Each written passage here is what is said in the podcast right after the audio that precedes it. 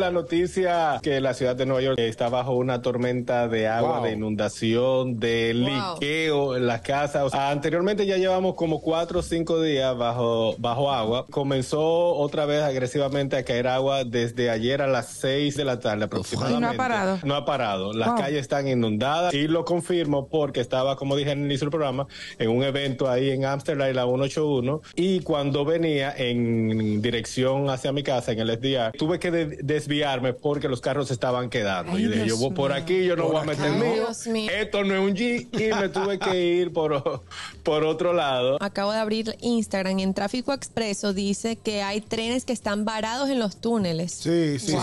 sí, sí. Ahí chequeé si la línea de los trenes o el transporte público está funcionando correctamente, porque hay muchas estaciones de- del metro de aquí que se inundan. ¿Ustedes creen que nada más allá? No. El sistema de agua de, de la ciudad de Nueva York es muy complicado, es muy viejo. Y si usted no tiene nada que buscar en la calle, en la calle su quédese en su casa. casa. Mandaron ahora mismo una alerta de emergencia que hasta las 4 de la tarde va, va a haber muchas zonas afectadas, que no intenten viajar hasta que los niveles de del agua comiencen a bajar y que estén atentos para en cualquier mo- momento poder evacuar. Atento a los servicios, atento a sus teléfonos que ellos están mandando esas notificaciones. El gusto, el gusto de las 12.